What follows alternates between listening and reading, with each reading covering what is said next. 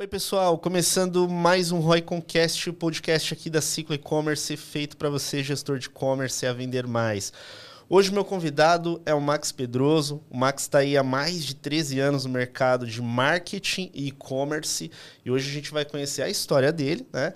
E também um pouco dos projetos e das operações é, que ele atua, né? Já passou e está atuando no momento. Bora lá? Fala, Max. Tudo bem? Tudo jóia, Felipe? Primeiramente, obrigado pelo convite, né? Acho que é sempre uma honra quando a gente tem essa oportunidade, né, também de compartilhar o conhecimento com o pessoal.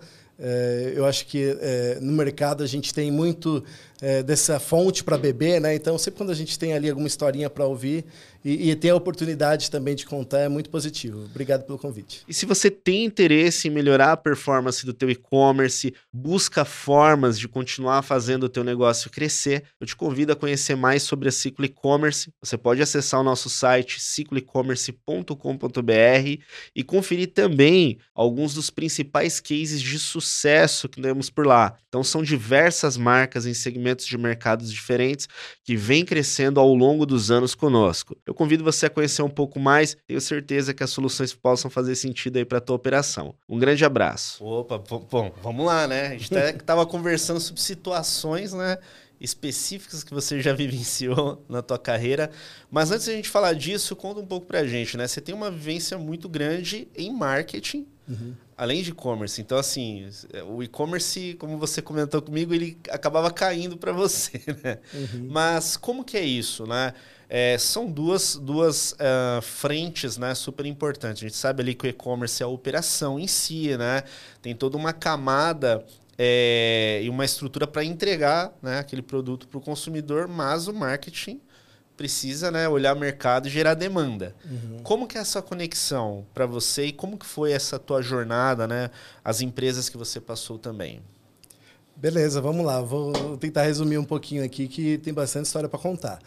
É, bem, primeiro, né, a questão do tipo de operação, né? Eu sempre atuei muito é, direcionado ao mercado de luxo, uhum. né? Então que já é bem peculiar em várias situações, né? É, a questão de de o marketing né, abraçar o projeto do e-commerce, eu acho que principalmente no começo, né, é, que o e-commerce estava ali se desenvolvendo, era quase que é, é, uma obrigação do departamento de marketing cuidar desse projeto.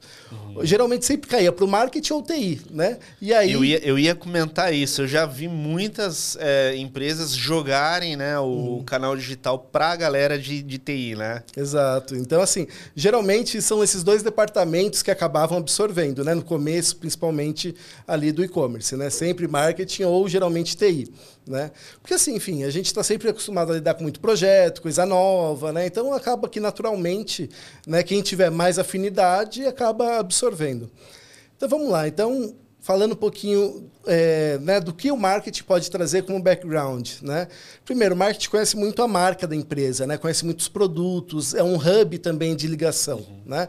entre vários departamentos. Então, acho que isso é, também tem a ver com o ecossistema do e-commerce porque você vai depender de várias áreas ali para desenrolar o teu projeto, né?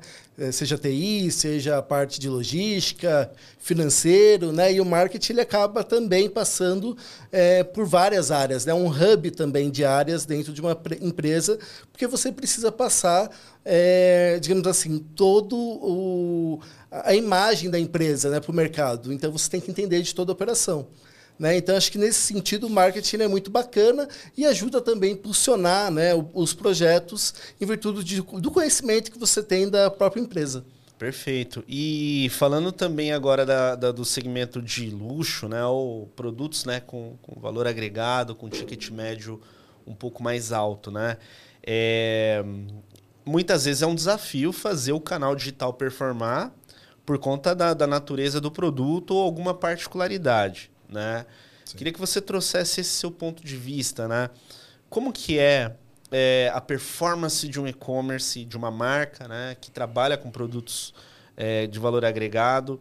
É, eu ia te perguntar taxas de conversão, mas pode uhum. ser geral, tá? Na uhum. sua visão, porque a gente sabe que isso altera muito, né? Uhum. É, mu muitas empresas, quando elas investem né, no canal digital, elas têm um modelo onde os produtos são direcionados muito para o público C, né? Uhum. né? Então você consegue ali ter, ter um ticket um pouquinho menor e você precisa de, de muita escala ali, volume para gerar venda. Quando a gente fala de ticket alto, não. É um público mais seleto. Uhum. Né? Como que é essa dinâmica? Né? O que, que você viu que funciona bem para esse tipo de negócio? Vamos lá, boa pergunta. Né? No caso, assim, o mercado de luxo, é, para mim, é, sempre quando eu começo a trabalhar com alguma agência, eu já começo brifando. Olha, eu só consigo vender para 0,08% da população brasileira. Não adianta é, a gente né, tomar uma proporção é, maior do que esse público, porque ele já é muito segmentado. Né? Então, a nossa estratégia já parte daí. Não adianta eu falar com todo mundo, eu preciso falar com as pessoas certas. E para isso, Perfeito. você tem que ter algumas características de segmentação para você falar com essa pessoa. Né? Então, assim, é lógico que vai mudando, né, conforme vai passando o tempo, as ferramentas, as possibilidades. Mas, por exemplo, no início né, da, da operação, é, quando a gente tinha é, a segmentação mais aberta, inclusive ali pelo próprio Facebook, né, antes de ter aquele problema da LGPD, que acabou. Né, é, acho que até foi naquele momento que saiu a a Serasa, né, do, do ponto ali de convergência de dados, né, que ele fornecia, Perfeito. a Serasa, né, fornecia os dados para dentro da plataforma da Meta. Depois que teve algumas mudanças do próprio compliance da Meta, é, eles tiraram né, essa inteligência. Mas por ali eu já conseguia ter muita assertividade para falar com esse público. Então era a faixa de renda, né? é você saber as marcas que teu cliente gosta, é saber os lugares que ele frequenta. Né? Hoje mudou um pouquinho mais, eu não consigo ter tanta assertividade que eu tinha antes, mas também tem algumas outras é, é, é, formas né, de você conseguir falar com esse público. Né?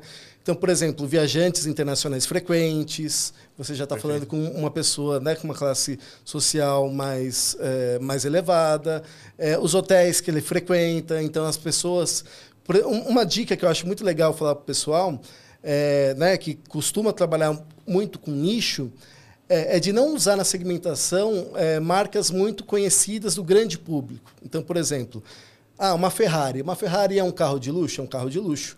Mas, poxa, quanta gente não, não curte né, a marca Ferrari. E segue por, e, por a apreciação. Apreciação, né? exato. Olha, né? esse, esse ponto de vista é importante, porque principalmente para a galera de mídia, uhum. na hora que ela vai associar, né? Então, pô, o Max ele tem aí um, uma marca de luxo, uhum. então eu quero um público semelhante à da Ferrari, uhum. semelhante da, da BM, enfim. É, você tocou num ponto interessante. Às vezes você tem muito seguidor ali que gosta da marca, mas não tem a, não tem o, o a verba para adquirir aquele produto. Punch, é, exato. É. Então, por exemplo, vou falar de uma marca de moda, que nem Chanel, também muito conhecida. Então, por exemplo, mas uma Yves Saint Laurent já é uma marca mais de, de, de moda, de alto luxo, mas que não é grande, conhecida pela massa. Né? É, então, por exemplo, bolsa, também não vou colocar uma Louis Vuitton, vou colocar uma marca ali, é, a Goiar, por exemplo, que é uma marca super sofisticada também, né, com bolsas com valor agregado tão alto quanto uma Louis Vuitton. Então é isso. Então a estratégia para você segmentar, né, é, é, baseado em marcas, eu utilizo muito essa estratégia. Não pegar então, marcas conhecidas, e Legal. sim nichadas que só aquele público vai conhecer. Legal, então você acaba pegando algo mais nichado e ao mesmo tempo não tão grande, seria isso? Exato, exatamente. Um, exatamente. Talvez uma, uma marca, uma, uma, uma, marca mais intermediária, vamos colocar é, dessa forma? Exato, mas assim, pode ser uma, uma marca é, que tenha até uma relevância, mas que não seja conhecida pelo grande público, né? Que aí você tem uma assertividade maior. Lógico que a gente combina outros fatores, né? Então, às vezes eu faço isso cruzando com via, viajantes frequentes, é, pessoas que têm preferência por bens de alto luxo, enfim, a gente vai ali fazendo vários cruzamentos, né? E Legal. essa questão de segmentação é muito interessante, né? Antigamente, é, você conseguia segmentar um público de alta renda pela manteiga que esse cara comprava. Olha que louco, né? Então, assim, através da manteiga que ele consome, você conseguiria ter ali a assertividade. Né? Agora, por exemplo, no digital, como é que eu faço isso? Né? Então, é, é uma das estratégias que eu falei né, é, ela está atrelada muito à questão da, das marcas, mas também pode ser outra coisa, objetos. Então, por exemplo, eu é, pessoas que têm o, o, iPhone último modelo, por que não? Né? Perfeito. É, você está falando ali de um aparelho celular que custa 15 paus. Né? Perfeito. E, e, vai muito da estratégia também da campanha, né, Max? Porque vamos pegar uma, uma, uma referência de obje... vamos pensar em objetivos, né? Uhum. Você tem aquele objetivo de conversão de venda para um mercado mais nichado, é, ao meu ver, né? Ou você direciona direto para aquela base de pessoas que já compraram de você, para tentar estimular algum tipo de recompra, ou uma nova compra ali, melhor dizendo. Uhum. É, ou de fato você faz uma segmentação, né? Eu já vi é, é, discussões né, na internet é, de profissionais também que têm seus pontos de vista diferentes em relação a campanhas mais amplas. Uhum. Né? Pô, campanha muito ampla para mim, no caso, funciona. É, pelo meu produto, meu nicho de mercado, enfim. Olhando né, ainda para o segmento de luxo, existe algum momento que faz sentido trabalhar algo amplo, mesmo para um nível de reconhecimento ou novas pessoas conhecerem a marca? Como que é, é, é, essa dinâmica na sua visão? Vamos lá, total faz sentido. Né? É, é que nem a gente está falando, né? Lógico que vai muito da estratégia e do momento, mas como eu gosto de combinar minhas campanhas, por exemplo, né? Vou dar. Ó, vou entregar o ouro, hein, gente? Não, mas é muito legal, né? Você ter, ter essa troca. É... Então, assim, por exemplo, é, eu acho que marcas que já estão operando há muito tempo no mercado, elas já têm uma base de clientes, né?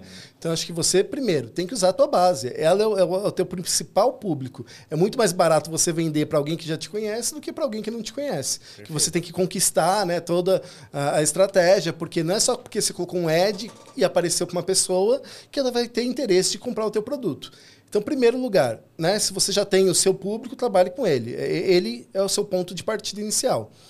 É, o que, que, eu costumo fazer também? Eu pego esse público né, e aplico também a estratégia do lookalike. Né? Uhum. Então a gente pega ali esse público, pega um lookalike de 1%, né, para você ter uma base é, né, para comparar e é testar. Né, e é Perfeito. botar na prática. Né, ver como é que vai se comportar. E aí, assim, você vai mensurando os resultados, baseado nos resultados que você tem, você vai direcionando o teu investimento. Então, ó, primeiro, seu público. Segundo, seu público usado como referência para montar um lookalike, né? para achar outras pessoas, outros consumidores, baseado né, nas, nas preferências dele. Então, geralmente eu sempre coloco é, o, os dados que a gente capta, né, que ali é o e-mail e o celular, que acho que são sempre dois dados, né, a plataforma mesmo fala que é mais interessante, Perfeito. porque ele começa a ter uma assertividade melhor. É, mas aí a gente estava falando, por exemplo, de público amplo. Né? Então, mas, por exemplo, quando você vai fazer uma campanha né, que você precisa ter um, uma visibilidade de branding, né, eu acho que as duas coisas elas andam muito juntas, que é a questão da performance versus branding. Né? É, porque assim, ninguém vai comprar de uma marca desconhecida ou de uma marca que não causa desejo. Então você tem que ter o branding presente para que a sua campanha de performance ela também tenha bons resultados. Então, é, eu, eu, eu, concordo com você e eu acho que até assim, para quem é empreendedor, é, é investidor ali, né, da, da sua operação, o que, que acontece nesse caso, né? É, ser reconhecido não tem nada a ver com você gerar uma transação instantânea. Uhum. Então tem um time, né, para as coisas acontecerem. Então, por exemplo, quando uma, uma marca ela está investindo em ser reconhecida, uhum. a, ela vai começar a gerar vendas depois, como uma consequência disso. Então tem um ciclo ali que ah, acontece, ah, né? É legal quando você já tem uma, uma marca mais sólida, porque essas duas campanhas andando juntas, elas vão performando juntos, né? Tanto que, pela minha experiência aí também, a maioria das empresas que ela tem um share ali, né? É, ou, ou melhor dizendo, uma busca pela marca dela alta, é, ela tem um ROI alto em mídia de performance. Sim, sim. Então, assim, para quem estiver ouvindo, é, pô, como que eu consigo ter um ROI alto na mídia de performance? Tem algum hack, alguma coisa? Cara, para mim, o melhor hack que tem é se sua marca for, for reconhecida. Facilita porque você aumenta ali a, a, busca pela marca, a intenção também, uhum. e ao mesmo tempo uh, o CPC ele tende a ser menor para trazer sim. esse visitante, né? Mas tem uma outra particularidade no mercado de, de luxo que eu vejo, de algumas operações que a gente tem, que ela tem um, um grande percentual de retorno de, de, de visitantes uhum. e de recompra. Né? Aí a minha pergunta para você é: o público mais é, seleto, né, um público mais nichado, ele é mais fiel a marca que, que ele compra, é, na sua opinião? Ou isso depende de empresa para empresa e não tem talvez tanto a ver com ser mercado de luxo ou não? Olha, eu, eu vou falar de uma coisa curiosa que eu comecei a perceber né, nos últimos tempos. É, o homem ele é mais fiel, por exemplo, a uma marca, a uma marca, com certeza. Se ele consome já numa marca e essa marca resolve a vida dele e ele não tem problema, né, não tem uma experiência negativa, ele tende a ficar muito mais tempo né, presente nessa marca, né, no, no LTV ali da, dessa operação, do que, por exemplo, a mulher que ela é mais abordada, digamos, por diversas frentes. Né? Ah, que interessante. Então, assim, eu percebi muito isso, né, analisando números, analisando dados, e até compartilhei até com a própria equipe da, da loja física. Falei, olha, se você conquistar um homem como um cliente fiel, esse cara vai te acompanhar né, é, durante muito tempo. Né? Nossa, que interessante. Eu nunca tinha parado para pensar nesse lado, né? É lógico que você pega segmentos é, de moda, por exemplo, né? Pô, a mulherada é impactada o tempo inteiro então, por campanha, né? É, é, isso é fato. E com relação a canais de venda, né? Acho que esse é um ponto importante também da gente pensar aqui. Eu tive muitos entrevistados aqui de outros segmentos, segmentos com, com ticket às vezes menor, né? É, uhum. Onde, poxa, marketplace é um canal relevante para as operações deles, né? Sim. Já no mercado de luxo, é, existe até é, ocasiões que não, não queremos estar nos marketplaces, né? Exatamente. É, como que é essa dinâmica para quem está operacionalizando aí, quem está no mercado similar? Vamos lá, eu gosto muito de, de transformar assim, no, os exemplos né, é, na realidade, né, no, no mundo real, né, não no digital. Então, por exemplo, se você vende uma bolsa Louis Vuitton, você está dentro de uma operação de Casas Bahia, faz sentido? Né? É, eu, eu acho que é muito você olhar com, esse, com essa visão, sabe? Você precisa entender o seu público, né? É, mas, por exemplo, eu posso ter uma TV né, que ela vale 20 mil reais e está nas Casas Bahia? Posso. Né? Então, assim, você precisa entender o seu produto e o seu público. Né? Eu acho que é, já parte dali né, para você tomar essa decisão de onde colocar as suas moedinhas. O mercado Legal. de luxo tem marketplace? Tem marketplace. Né? São extremamente nichados, são poucas operações ainda no Brasil, é, mas pode fazer sentido. Então, hoje a gente tem Farfetch, a gente tem é, Shop Together, enfim, tem alguns canais ali já presentes e que performam super bem é, a margem, né, é, com certeza não é tão boa quanto uma operação própria, mas também pode te dar uma visibilidade. Né?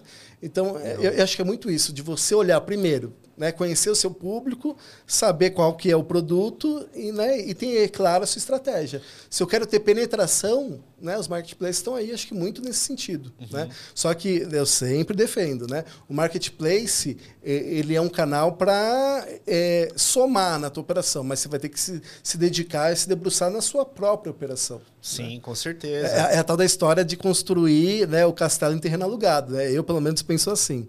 Né? Eu acho que o marketplace ele é bacana, mas a regra do jogo muda toda hora. Né? Sim. Quem é, que mas... tinha, é, é, é só uhum. para concluir o raciocínio assim, por exemplo, quem tinha é, operação ali muito presente no, o, na Americanas, né? depois de tudo que aconteceu? Cara, vai despencar. E, e aí? Né? Se, sua representatividade ela é muito mais alta né, em um canal como esse, obviamente existe também o risco. Embora tenha toda uma estrutura, tam, tem também um risco. Claro, né? sempre tem. Então, né, primeira, aí a, a, entra o marketing junto. Né? A gente sempre é, é, é, tenta fazer essa correlação. Né? A primeira aula que a gente aprende em marketing né, e administração em geral é você nunca depender de um único canal. Né? Então, você tem Perfeito. que pulverizar um pouco mais. Né? Então, é, eu acho que é, é um pouco dessa, desse aprendizado né, que o marketing também traz né, para que você aplique dentro da operação. Perfeito. E essa decisão que você comentou olhando para o consumidor, né? Sim. Saber onde que o teu consumidor ele está inserido. Uhum. E se aquilo dá contexto, né? É igual você falou, você deu um exemplo da bolsa, né? Uhum fica meio fora de contexto ela estar tá numa operação como essa. Agora, a TV, que você usou como exemplo, não. Né? Uhum. Acho que isso é super válido. E com, falando do consumidor, né? Como que você visualiza o consumidor em si, né? É, que, que adora, né? Ou é fã de uma marca no segmento de luxo. São pessoas que o digital para elas é mais um complemento onde ela só consulta, navega, talvez ela goste de, goste de ir na loja física, encostar no produto, tirar dúvidas. Como essa relação do digital e do off para esse tipo de consumidor, na sua visão? Ele tem alguma particularidade no, no, no, no hábito dele?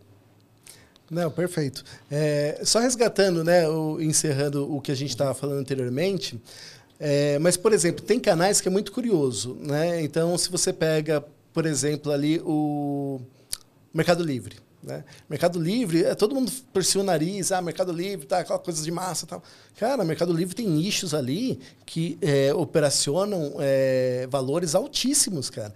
De colecionadores, né? de gente que gosta de um produto mais específico. Então, assim, eu acho que hoje as marcas também precisam estar um pouco mais abertas né, a experimentar a, a, força né, e o novo do marketplace, né? Porque às vezes você também tem grandes oportunidades. Né? Acho que legal. É, é Importante que, dica, hein, pessoal? É, Dê a abertura a conhecer novas Testar, né? Abrir um pouco mais frentes. a cabeça. Então, por exemplo, eu, fiquei, eu, descobri que no Mercado Livre tem um grupo é, consumidor de canetas muito forte, muito interessante. Olha né? De canetas de luxo. Né? Então é, é uma curiosidade ali também que eu percebi. Então vou falar não, não para esse mercado? Não, meu, né? eu tenho potencial ali, né? então vou explorar. E aí, bem, e aí recapitulando a sua essa última é, interação, né? Quando a gente fala, é, poxa, o canal digital, né? Como é que é o público? Como é que a gente se comporta? É, é vários públicos é, nos meios digitais. Eu, aí eu acho que é aquele exercício também de construir a sua brand persona né? que você dá nome, você é, fala dos hábitos, o, como é que ele, ele se comporta. Uma marca não tem um só consumidor, né? Uma marca não tem só o Rafael, não, tem só o Max. Uhum. Ela tem o, o, Max, o Rafael, a, a Laura, a, a, a Josefina, a Betânia, enfim, são várias pessoas com necessidades diferentes. Então, eu acho que o mercado digital de luxo é isso. Ele tem várias eh, pessoas com necessidades diferentes. Então, tem pessoas que vai usar, por exemplo, o mercado, o, a vitrine digital é, eh, para escolher um produto, uhum. mas ela vai na loja física para consumir. Mas se você já não está no digital com aquele produto, ela nem vai saber que tem e não vai na loja comprar. Né? E, por outro lado, você também tem um outro público é, que, por exemplo, ele já é nativo digital, é, para ele é, ir na loja é perder tempo. Né? Porque é, ou ele é empresário, né, super atarefado, né, o dia a dia ali é muito corrido, então ele opta por comprar online e ele mora às vezes do lado do shopping que você tem loja. Então olha que curioso, já aconteceu casos que eu falei, nossa, a pessoa comprou esse valor, mas mora do lado do shopping, não foi até lá, não ela preferiu a experiência dela no digital mesmo Exato. e a forma que ela então é, isso é interessante né é o que eu comento muito tanto com a equipe quanto com alguns clientes uhum. é que essa jornada ela é cada vez mais não linear total né? total então às vezes né aquela análise né que, que, que quem está na frente ali poxa qual que é o caminho inicial que o cliente faz e qual que é o final assim ele pode fazer todos os caminhos todos, possíveis. Todos. Né? Então, a gente até mapeou, né, numa das operações lá que eu cuido, é, quantas interações tem até a pessoa é, comprar. Já chegou até 20. Uma janela Olha. de 20 interações. A pessoa entrou no Instagram, viu, saiu, foi impactada por e-mails, olhou de novo, saiu, uhum. aí depois viu um ad, entrou no orgânico depois para pesquisar. Então, assim, são infinitas possibilidades, né? Só que, assim, é, é, é, que eu falo, se você tiver presente, né, em quanto mais pontas, né, quanto mais canais, melhor. Né? Perfeito. É, e acho que assim, tem que ficar muito atento a, a todas as possibilidades, porque às vezes o teu melhor cliente ele não está dentro da tua loja, ele está olhando o teu Instagram. Né? E, ele, e ele pode mandar uma mensagem, por exemplo, no WhatsApp, duas horas da manhã. Como é que você vai atender esse cara? Esse é o melhor cliente. Você deixaria ele esperando quanto tempo para receber uma resposta? Perfeito. Eu acho que é uma boa colocação. É... E queria uma visão sua também com esse leque de opções, né? E de canais uhum. que você pode trabalhar no e-commerce, né? Uhum. E por que, que eu quero trazer essa, essa, essa pauta para a gente aqui? É, muitas empresas elas cresceram investindo em uma ou duas mídias. Né? Uhum. Isso é muito comum. Você pega sim, um e-commerce que está ali seu médio porte, estabilizou venda, você vai ver uma grande, né, um grande investimento em Google, um grande investimento em Facebook, ali que são as principais. Né? Uhum. Algumas não faz nem e-mail marketing, uhum, né? Uhum. E a gente sabe que é um canal relevante, isso porque é, é, talvez não se, se a visão momentânea da pessoa. Mas, enfim, é, olhando para essas origens de mídia, né? Quais são aquelas que você considera importante, além do Google ou além do Facebook, que a, toda empresa deveria dar atenção para uhum. essas mídias? Seja um e-mail, seja um WhatsApp, seja uma nova rede social, enfim. Como que você enxerga essas possibilidades hoje? Tá. Vamos lá, lógico que depende né, das operações, depende né, da, é, da onde você quer chegar, para onde você quer ir, enfim, tem, tem variáveis, tá? Mas em vias gerais, eu acredito em todas. Você tem que testar. Né? Uhum. É, eu, eu, acho que assim, já tem né, é, é, ali algumas preferências, que você falou, Google e Meta, com certeza, acho que não dá para ficar de fora. Mas, por exemplo, a gente está vivendo um boom ali do TikTok, né? Uhum. E muitas vezes a pessoa associa muito né, com aquele ranço. Ah, TikTok é dancinha. Cara, eu uso TikTok no meu dia a dia, é a mídia que eu mais consumo. Eu, eu uso menos hoje o Instagram do que eu uso o TikTok, por exemplo. Né? e eu vejo dancinha. Não, o TikTok ele tem um algoritmo tão interessante, conforme você vai é, explorando os assuntos que você gosta, né, ele vai te entregando aquele conteúdo e é uma curadoria tão é, forte que, cara, eu vou lá para realmente passar o tempo e consumir conteúdo. Né? Perfeito. É, aí você fala, mas a marca que, por exemplo, eu consumo, não está lá, não está presente lá. Né? É, aí ou seja, ela perde a relevância de comunicação comigo. Né? Uhum. Porque se eu estou num canal e ela não está presente, eu não vou lembrar dela. Sim. É, né? Eu acho que essa questão de posicionar e, e, for, e, de certa forma, fortalecer a lembrança, uhum. às vezes não é levado em consideração em algumas empresas, né? Exato. Eu estava tendo uma discussão dessa é, ontem, né? É, eu conversando também com uma, com uma cliente, eu posicionei, olha, é, você está crescendo, né? No, no teu canal tem uma operação de mais de 10 anos, uhum, né? de segmento uhum. de decoração. É, um alto crescimento no, nos canais de busca, ou seja, o tempo todo captando demanda, uhum, ok, uhum. nada de errado nisso. Cresceu no Facebook, nas mídias de Facebook e Instagram também. E é, não vou falar de acesso direto, orgânico, porque isso vem como consequência no mix. Uhum. Mas a, a, base de clientes dela é, é, não é impactada novamente. Entendi. Né? Então, o que, que eu trouxe? Né? Eu falei, olha, existe também uma oportunidade de pensar nessa base que ela é muito relevante. Uhum. Principalmente se você tem no, no e-commerce, é, no seu portfólio de produtos, produtos que é, possuem é, possibilidade de serem comprados novamente. Né? Uhum. Né? Então, eu acho que essa é uma reflexão muito boa que as pessoas podem fazer, né, os gestores. Meu produto tem recompra, né? Ele uhum. gasta, existe um ciclo, né? Que, que, que, o meu cliente compra de novo. Sim, beleza. E como que você se comunica com ele novamente, né? Se ele já está dentro, ele já comprou. E, e, e, aí eu vejo que muitas vezes isso não ocorre por falta de entender se aquilo faz sentido ou não. Né? Uhum. Então eu acho muito relevante essa questão de sempre pensar o que, que a gente pode trazer de um canal novo, né, de origem de mídia para um e-commerce. E igual você falou, é, pode ser que para um funcione de uma forma, dependendo do mercado que atua, e pode ser que o outro funcione e performe de outra, né? É, com certeza. Bem, primeiro que mídia está muito caro, né? Eu acho que assim, é, já por aí é, já significa que você tem que encontrar novos caminhos, né? Porque para você né, manter uh, o seu negócio saudável, você tem que olhar, né? Qual é o valor que você está pagando pelo clique, né? Perfeito. Então, muitas vezes, né, essas duas mídias que a gente falou, é, elas já estão é, altamente saturadas, né? Então você tem muito é, acho que isso veio muito depois, pós-pandemia, né? Todas as marcas é, ascenderam no digital uhum. e está todo mundo concorrendo com o mesmo público. Só que assim, a quantidade de internautas aumentou? Não, a gente mantém, inclusive, números estáveis, né? crescendo muito pouco.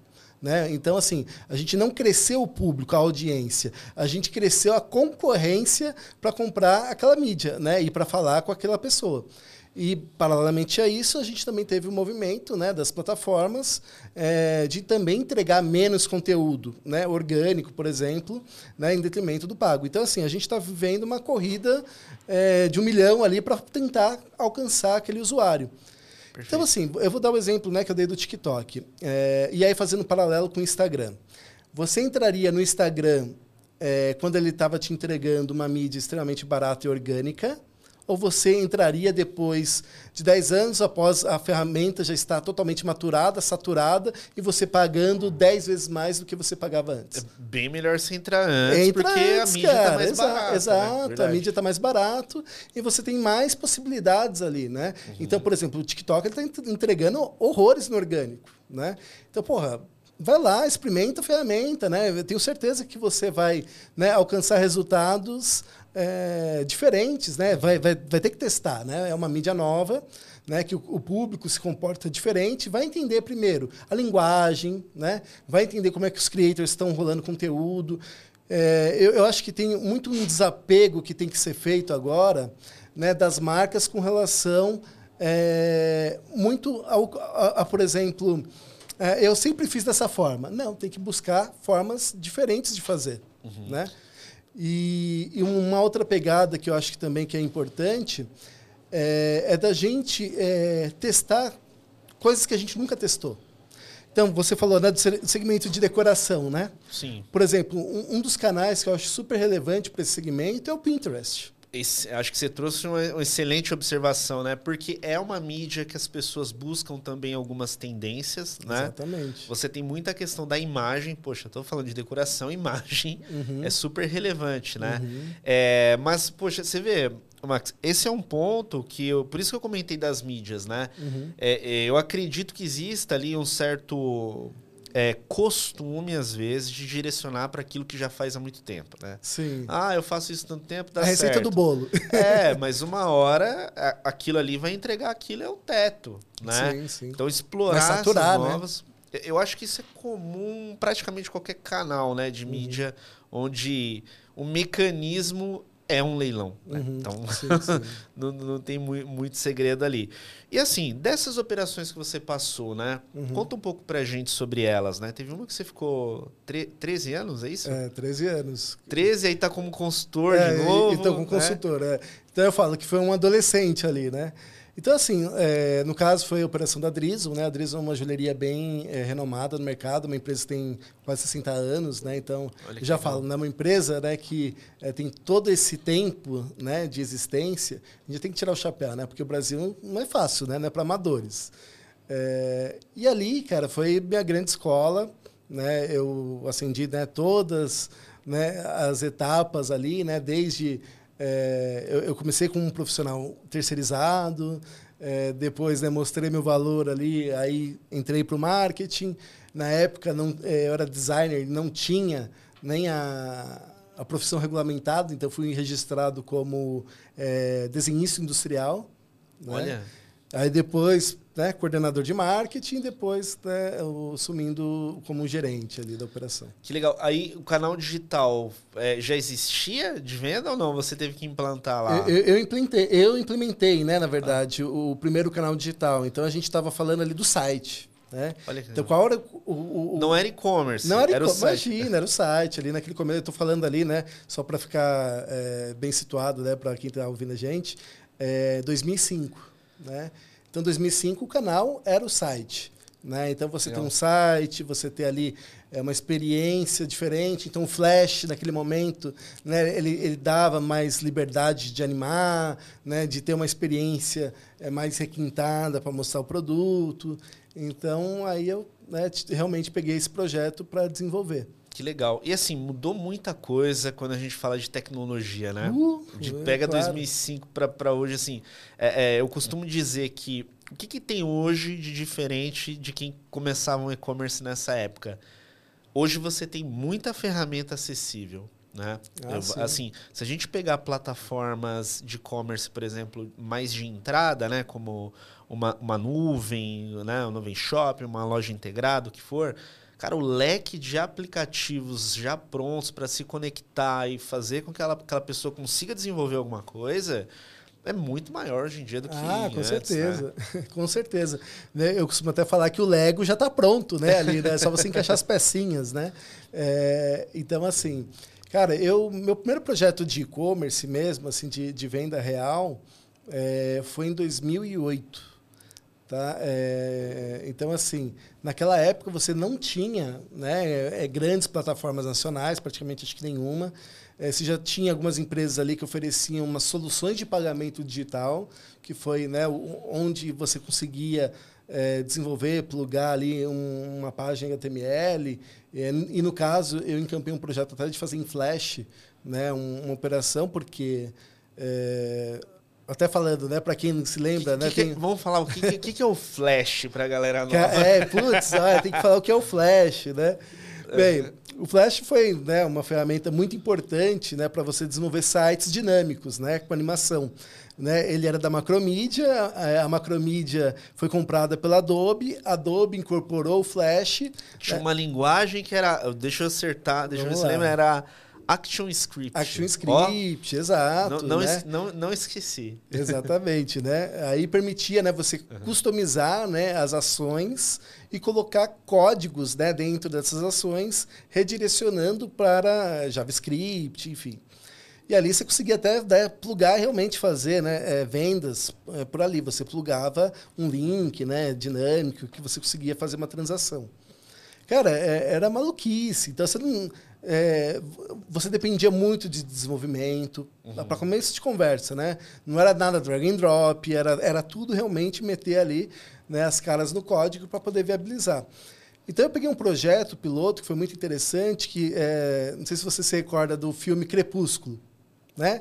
Dos vampiros ali, né? Então a Drizo Lembro, pegou o licenciamento né, do filme no Brasil com exclusividade e aí a gente fez as joias desse filme, né? É, e aí, como o público era muito é, teenagers, né? Então, assim, um público mais jovem, e já estava rolando muito a questão da internet, né? blog, o acesso né, desse povo já era na internet. Já eram né, é, muito forte nesse canal. Perfeito. Então eu falei, porra, cara, eu tenho que fazer um projeto que seja agradável, que encante, que tenha animação, tá? Né? igual o filme tem, é, mas eu também preciso é, tentar viabilizar a venda, né? A venda direta. Então eu desenvolvi um e-commerce que usava Flash com plataforma, né? E aí eu tinha um link de pagamento que eu conseguia via- viabilizar. Foi o primeiro projeto piloto dentro da empresa. Olha que interessante, né? E 2008. a área, a- a- olha, e, e assim, a área de, de tecnologia, né? Ela cresce, assim, eu acredito que é uma das áreas que mais cresce, né? Mas vindo para o e-commerce, o e-commerce acaba sendo também um segmento de mercado que puxa o, cre- o crescimento dessa área, né? Porque Ah, sim, claro. Praticamente, a gente está falando aí de produção de uma mídia, né? Então, Uhum. o, o Flash era um, era um produto de tecnologia, tinha que ter desenvolvedor, né? Assim como grandes plataformas de e-commerce ainda você tem a implementação, né? Uhum. Da interface que é feita pelos desenvolvedores. Então, é, eu vejo que, que o mercado de e-commerce ele também movimentou muito setor de tecnologia. E óbvio, que o setor de tecnologia, né? A galera desenvolve cada vez mais é, é, produtos para ajudar e facilitar a venda de um lojista Uhum. ou de uma indústria, né? Que também usa o e-commerce como canal é, é, de venda, né? Então, acho isso muito relevante. É, agora, falando um pouco de processo de atendimento, né? Uhum. Que é um outro pilar importante numa operação de e-commerce, satisfação de cliente, né? Uma série de, de itens, né? É, como que você organiza ou o quão importante é ter ali um prazo legal de, de resolução de, de, de problemas, né? Como que é essa dinâmica no mercado de luxo, né? Não, assim, eu, eu tenho um exercício, né, que aí eu já trago né, de outras operações também, que a gente discutia muito sobre isso, né? Inclusive, é, um CEO de uma empresa também, né, que eu, que eu operei, é, ele, ele tinha até uma filosofia que eu até carreguei isso para mim depois. É, que é, é o seguinte, né? O cara, quando ele interage com você através de algum canal de atendimento, seja WhatsApp, eh, seja Instagram, enfim, qual for, eh, você tem que pensar que é como se o cara tivesse na porta da tua loja, né? Então assim, ele está naquele momento lá, ele pediu interação. quanto tempo você vai demorar para atender esse cara? Né? Se ele tivesse na tua loja física lá, você vai demorar dois dias? Não faz sentido, né? Então, assim, a gente implementou né, toda uma estratégia dos cinco minutos de ouro. Que você precisa né, dar uma atenção e resolver o problema do cara em até em cinco minutos. Porque cada vez mais que vai passando o tempo, você vai perdendo aquele usuário, aquele cliente. Por quê? É, a nossa vida é muito dinâmica. Então, vamos supor, né, eu gosto de dar um exemplo aqui. É, você é uma mãe, uhum. é, empresária, né? Você está no momento ali que você está amamentando seu filho e você estava zapeando ali no celular, gostou de um produto e, e, e quis interagir com a empresa, né? É, se você não falar com aquela mãe naquele momento, cara, depois ela vai dispersar total. Porque ela vai voltar para as atividades dela, ela não vai ter mais o tempo, ela vai ter que cuidar né, da, da família, vai ter que cuidar da criança, vai ter que cuidar dos negócios. Então você vai esfriar totalmente o teu contato depois, porque ela não vai ter aquele tempo dedicado a ela. Então, ou seja, quando o cliente é, fez uma abertura de contato com você, é, aproveita aquele momento, né? Que ele parou tudo que ele estava fazendo na vida dele para interagir com você. Eu costumo dizer que o, o bem mais precioso que a gente tem hoje de uma pessoa é o tempo. Né? E é, é, algo que não volta, né? E é algo que não volta. Então, ou seja, se você perder aquela oportunidade depois para você tentar converter, é muito mais difícil. Então, eu tento encarar dessa forma, né? Então, o atendimento no mercado de luxo, principalmente, é isso. Né? É, então, se o cliente já interagiu com você, cara, para tudo que está fazendo e vai falar com ele. Importantíssimo, né? Agora, uma estratégia que eu já vi também algumas marcas usando, mesmo tendo um e-commerce, né? Uhum. Eventos né? Muitas marcas também fazem eventos para os clientes, né? Sim. Experimentação, né? Uma, uma parceria com uma outra marca é, para uma determinada ação, né? É, isso faz parte também das operações que você passou? Você já viu isso acontecer em alguma? Super faz parte, super faz parte. Eu acho que primeiro, né, é, quando você pode é, e ter é, e tem a possibilidade de unir forças né, com outros players, né, de segmentos. Cara, eu estou vendo agora marcas até de, do mesmo segmento unindo forças, né? Então, uhum. você vê às vezes marcas de roupa, né, é, de alto luxo, por exemplo, presentes em operação como a Riachuelo, né? Então, assim, poxa, mas o que, que faz uma marca de roupa de luxo estar tá presente na Riachuelo? Cara, você tem que né, ter capilaridade da sua marca. Você precisa ter. Então, acho que é um pouco disso. Então, é, tudo é oportunidade. É, numa das marcas, por exemplo, que eu atuei, a Júlio Cubo, né, que é um grande player também é, do mercado de joias. É, a gente teve uma oportunidade, porque a gente fazia é, o patrocínio da família Sherman do projeto Voz dos Oceanos. Né? Passou bastante no Fantástico, enfim. Foi um projeto muito legal. Foi, foi assim, um dos projetos mais bacanas que eu tive a oportunidade de, de participar. É, a Audi, ela também era patrocinadora desse projeto, né? E ela teve um, um evento, né, que acontecia no mundo inteiro que chamava House of Progress. Então esse evento ele acontecia, é, aconteceu, né, em, no Japão, aconteceu em Tóquio, aconteceu em Frankfurt, na Alemanha, aconteceu em, em, alguns lugares no mundo. E São Paulo foi um, um desses lugares é, escolhidos para ter esse evento. Então, era um período ali de um mês, né, que a Audi ia fazer algumas ativações, e ela ia ficar num local, né, numa casa, é, e essa casa ia discutir sobre tecnologia, sobre sustentabilidade, aí foi né, é, onde a gente entrou, é, design, enfim, então, várias vertentes ali. Então, assim, a gente foi a única marca, você vê, olha que legal, por causa de um projeto, né, de sustentabilidade, nós fomos a única marca convidada pela Audi para participar dentro desse projeto. Então, assim, fora a Audi, né, tinha a Júlia Cubo presente. Então, é, é, então, assim, você, cara, a gente ficou um mês lá, né, divulgando sobre a sustentabilidade das pérolas, né, que eles são muito fortes nesse segmento, falando de todo o ecossistema que a gente é, apoia, né, para que você tenha ali um produto de uma cadeia sustentável. Então a gente fez um mês ali de evento, né, usando a força também da Audi, né, para trazer essa outra marca uma experiência relevante. Olha que legal. Obviamente, isso envolve conteúdo também, né? Tudo. Você comentou aí, ó, o próprio marketing de, de conteúdo sendo utilizado além do digital, né? Além do digital. E falando em conteúdo, né? É o que a gente está fazendo aqui, por sim, exemplo, sim. né? Compartilhando, trocando informação. É... Eu vejo que a questão do conteúdo, independente se é um e-commerce ou não, ele é um fator super importante, né? Principalmente para questão de relevância, uhum. né? posicionamento, é, questão envolvendo também a autoridade de uma marca ou de uma pessoa. Né? Para uma marca, pensando agora, ela também pode se aproveitar dessa estratégia. Né? É, e aí eu queria conectar isso. Né? Uhum. Marketing de conteúdo, desenvolvimento de conteúdo para operações de e-commerce. Né? Na sua visão, funciona? É uma ação que, para quem não está fazendo, deve investir, deve fazer. Né? É, como que você enxerga essa estratégia para as operações? Cara, é obrigatório. Quem não faz isso está tá deixando dinheiro na mesa. né? Porque, é, primeiro, né?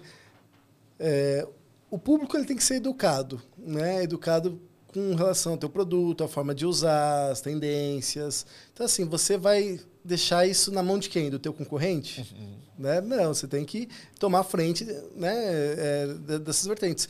Eu, eu, acho que assim, sempre quando você tem a oportunidade de ter um departamento interno que gere conteúdo ou uma agência que presta esse serviço para você, é, eu acho que assim é um canal é, muito importante. Por quê? Primeiro que ele não tem um viés, acho que não pode ter, inclusive, um viés totalmente comercial. Né? É, é muito mais de educação, porque, Perfeito. cara, você é, se relacionar com uma marca que só tenta te vender é muito chato. É Principalmente se você não está no momento de compra. Exatamente. Né, Max? E até assim, até no momento de compra, cara, mas você quer ter uma sinceridade ali, né? Se aquilo faz sentido para você ou não. Né? Então, eu acredito muito nisso. Né? Se você vende das entrelinhas, cara, você vende muito melhor do que você faz fazendo uma venda forçada, ali, empurrando o produto. Né?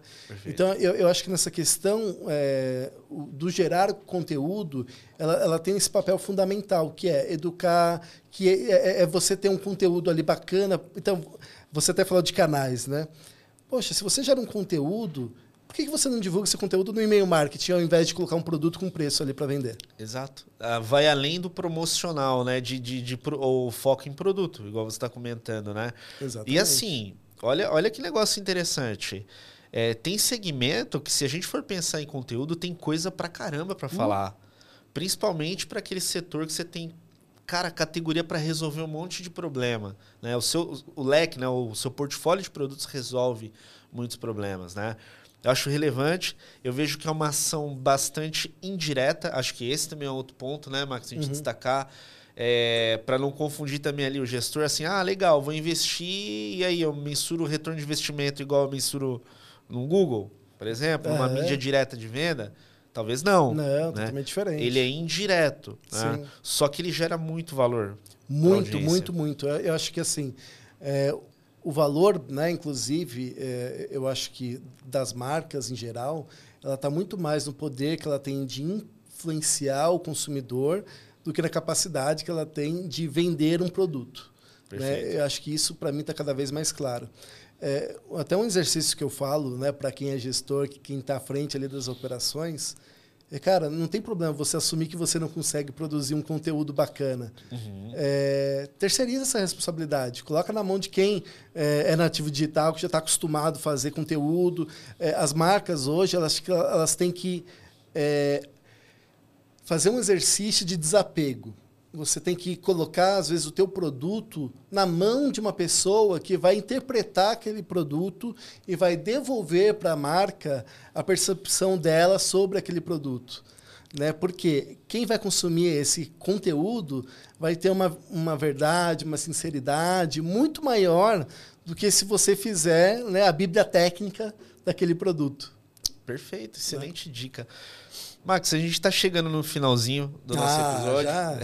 Poxa, sempre, sempre acaba rápido essas coisas, viu? Mas assim, cara, foi um, assim, incrível trocar essa ideia aqui com você no podcast. Eu, eu, gosto muito de falar que todo convidado que vem, ele contribui com a sua experiência de vida, uhum. além, né, obviamente, da, da, do, da profissão em si.